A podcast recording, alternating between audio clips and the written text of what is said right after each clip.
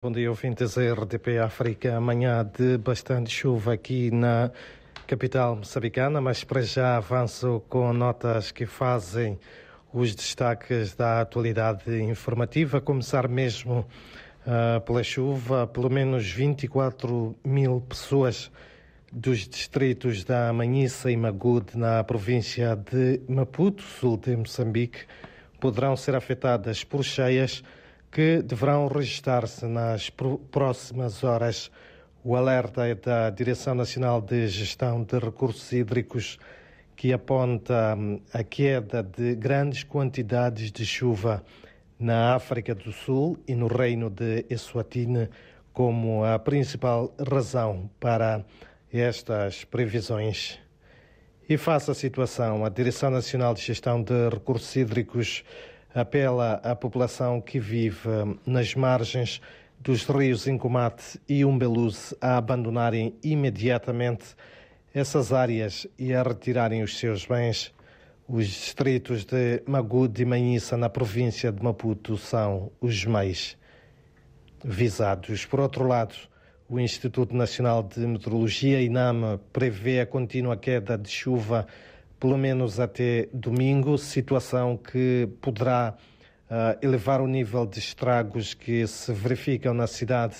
e província de Maputo e onde as autoridades continuam a efetuar o levantamento dos danos, sendo que há já o registro de alguns óbitos, casas destruídas, bem como vias intransitáveis. Em outras notas, a União dos Transportadores da província de Maputo anuncia o agravamento da tarifa em sete meticais já a partir da próxima segunda-feira na região do Grande Maputo. Em causa, dizem, está o incumprimento uh, por parte do governo no pagamento de compensações aos transportadores para manterem a tarifa inalterada e já